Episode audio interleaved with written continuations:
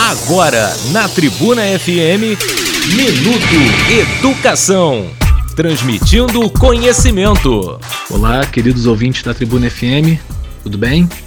Aqui é o professor Leandro Gavião e nessa quinta-feira continuamos com a nossa semana de dicas de filosofia e sociologia para o Enem. Hoje vamos falar um pouco sobre o liberalismo econômico. Essa doutrina defende um sistema de economia livre, argumentando que a iniciativa privada é mais eficiente do que o planejamento estatal e que a sociedade tem muito mais a ganhar a partir da livre concorrência. Em linhas gerais, os liberais econômicos tendem a criticar medidas de intervenção do Estado na economia preferindo deixar que o próprio mercado faça a melhor alocação de capitais, produtos e serviços.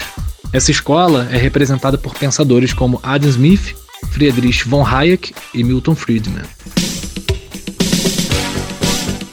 Você ouviu Minuto Educação transmitindo conhecimento de segunda a sexta ao meio-dia.